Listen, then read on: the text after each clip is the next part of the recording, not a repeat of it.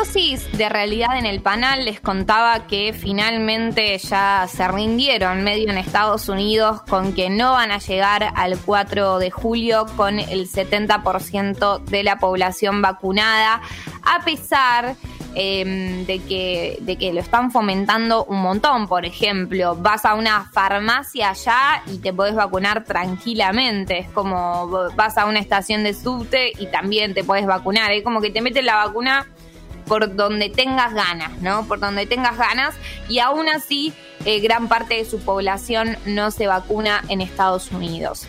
Eh, cuestión que em, vuelven, digamos, los eventos masivos a, medida que, se va vacuna, que se va vacunando y, esta es una de las características. Hacen eventos masivos, pero siempre y cuando las personas estén eh, vacunadas del todo. Es el caso de, por ejemplo, los Foo Fighters, que el domingo pasado hicieron un show en el Madison Square Garden de Nueva York. Fue el evento que marcó el regreso a los conciertos en recintos cerrados con capacidad total en la Gran Manzana desde el inicio de la pandemia. Y al concierto solo pudieron asistir personas que estuvieran 100% vacunadas.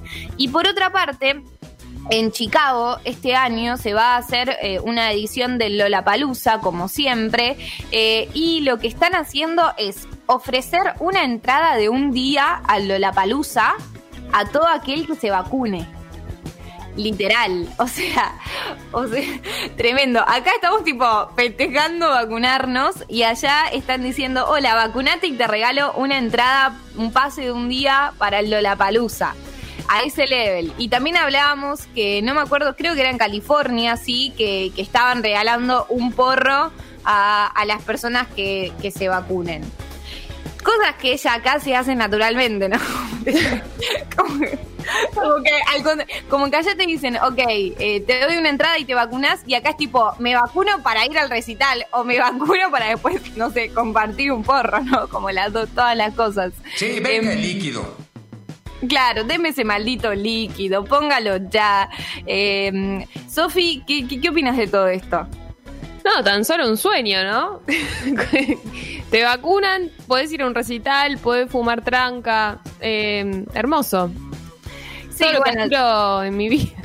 Sí, sí. Obvio también la, reflexión, la, reflexión que hacemos es, bueno, eh, países de, África que no les llega una vacuna y acá es tipo, te regalo una entrada para ir a Lollapalooza si te vacunás a ese nivel en, en Chicago, en algunos estados, porque a lo que plantean es que en Nueva York, por ejemplo, ya bastantes personas se vacunaron.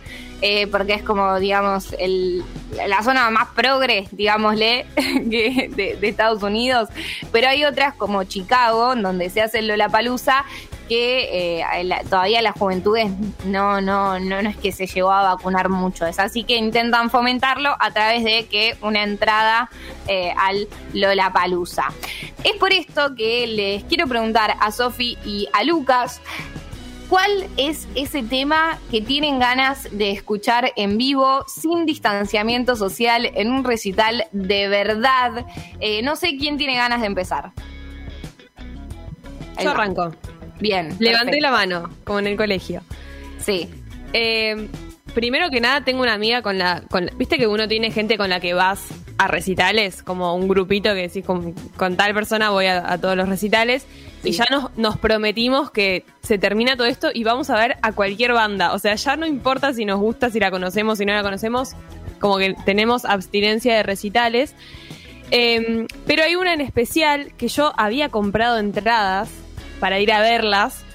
Eh, para el 4 de abril del año pasado. Mira, me acuerdo hasta la fecha, me quedó como ahí tipo atragantado el no poder haber ido. Eh, porque bueno, justo unas dos semanas antes empezó todo esto. Eh, y la banda se llama Fémina, es una banda que me encanta, que las vi muy pocas veces en vivo. así que nada, yo creo que el primer recital al que iría corriendo es al de ellas. Eh, y preguntaste qué canción en particular, ¿no? Sí, sí, sí, sí. Bueno, Quiero decir que fui a ver a Femina y que la rompen. O sea, son, son unas genias totales, este trío de la Patagonia, que son muy capaces, de verdad. Sí, no, no, tremendo. Tienen unas voces, pero increíbles.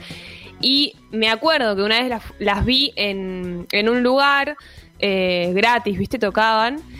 Y tocaron un tema que, ¿viste cuando te, o sea, cuando una canción realmente te flashea, como que además estás en el momento como medio como en sintonía con lo que habla la canción, además ellas que tienen esas voces medio de sirenas que como que te envuelven. son sirenas, es verdad, o sea, son H2O Sirenas del Mar, versión argentina y músicas. Sí, sí, sí, sí, tienen voces de sirenas. Así que si tengo que elegir una canción para empezar la lista de recitales a los que voy a ir cuando termine todo esto es Agradezco de Femina.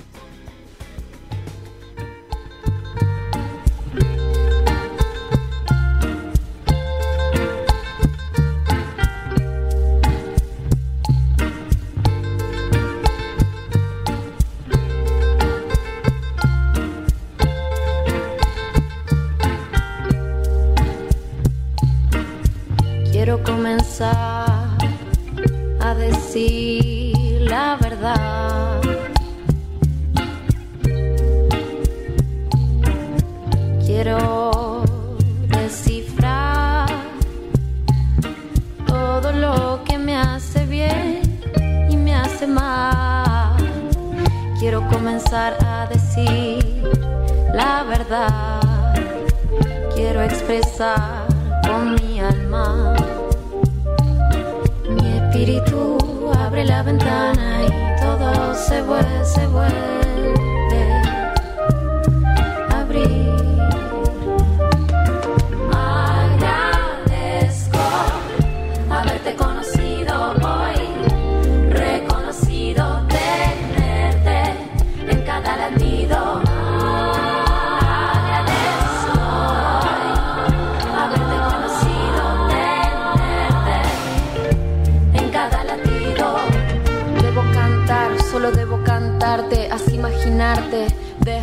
Desbordándote, amándonos momentáneamente, amándonos. Alojémonos en un romance eterno, no alejémonos que somos como nosotros solo sabemos cómo nos sentimos cuando nos separamos, cómo se vuelve tan extraño. Solo acompañame con tu mirada, aunque alejada. La siento cerca acariciando mi cara mojada, con lágrimas de letras, palabras aún no terminadas, no dichas por estar asustada. Susto nos hace nudos, nos vuelve mudos, corazones duros que se vuelven oscuros. Nada de eso quiero, lo juro. Muros derribados sean suspiros reales que anhelan el vuelo firme y dejar estela. El vuelo firme y dejar estela.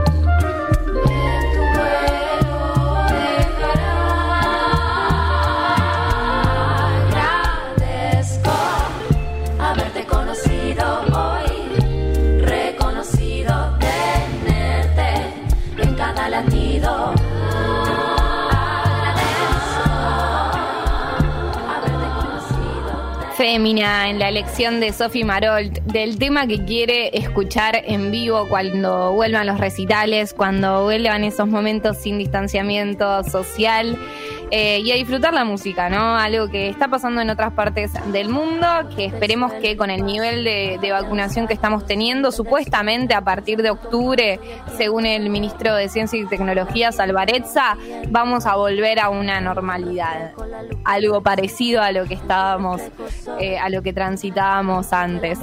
Eh, Lucky, ¿cuál, eh, algo que destaco de Fémina es que tienen a una bailarina que es como familiar de ellas, eh, que, siempre se sube al escenario y hace un baile eh, acompañando algunos temas y eso le da el toque final.